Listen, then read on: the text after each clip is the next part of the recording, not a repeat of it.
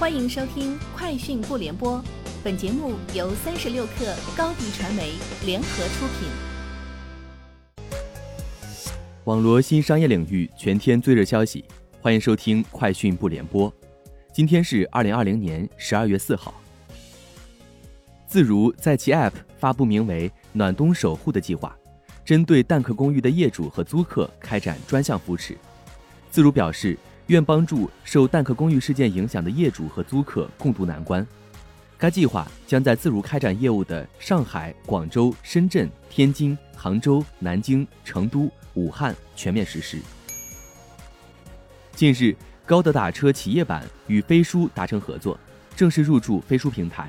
为平台用户提供企业用车服务，高德打车企业版是高德地图旗下的企业出行一站式服务管理平台，帮助企业对公务出行进行数字化管理，降低企业公务出行成本。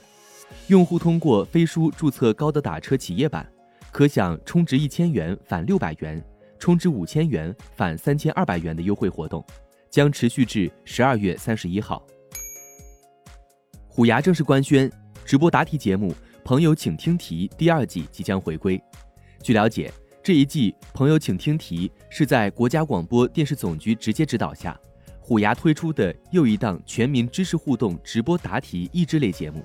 此次活动不仅有主播大咖与观众互动，参与答题更有机会获得百万奖金。其中，自十二月五号到十二月七号，将首先进行三场十九届五中全会专场知识答题。根据周四发给员工的通知，随着公司迈入收入创纪录之年，摩根士丹利将向低薪员工发放一次性的特殊礼物。在美国，大多数收入低于十五万美元的员工将获得一千美元的奖金。不仅在我们公司历史上，而且在世界历史上，二零二零年都是不平凡的一年。但这种说法还是太轻描淡写了。首席执行官詹姆斯·高曼在通知中说。据报道，迪士尼准备关闭迪士尼电台。该电台已经运营超过二十年。为什么关闭呢？